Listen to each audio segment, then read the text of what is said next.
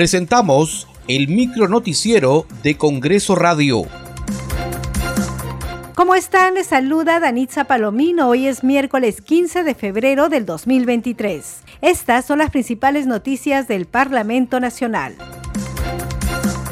La Comisión de Fiscalización citó para hoy a las 9 de la mañana al expresidente Pedro Castillo en el marco de las investigaciones sobre los presuntos delitos de corrupción en la ejecución de los proyectos de inversión financiados por las municipalidades de Anguía, Chachapoyas, Chadín, así como los financiados por el Ministerio de Vivienda.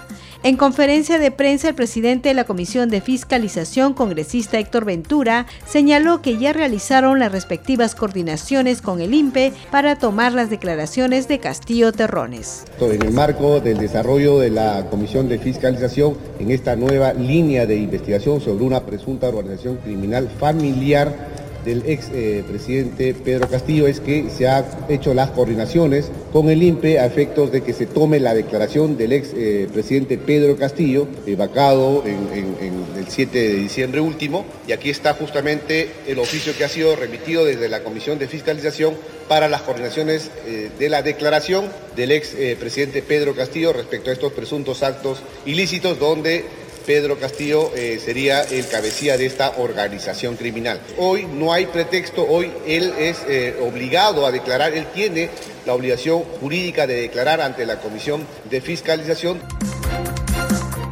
La Comisión de Pueblos Andinos aprobó el dictamen de los proyectos de ley que proponen modificar la Ley 27933 del Sistema Nacional de Seguridad Ciudadana a fin de incluir el enfoque de interculturalidad. Escuchemos a la autora de esta iniciativa legislativa, congresista Silvana Robles. Tiene por objeto incluir el enfoque de interculturalidad en el Sistema Nacional de Seguridad Ciudadana así como también eh, incorporar a un representante de las rondas campesinas y de los pueblos originarios como miembro del Consejo Nacional y de los comités regionales, provinciales y distritales de seguridad ciudadana.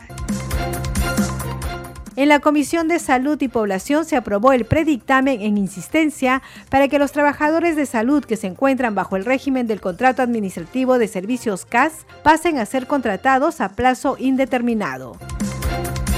Muchas gracias por acompañarnos en esta edición. Nos reencontramos mañana.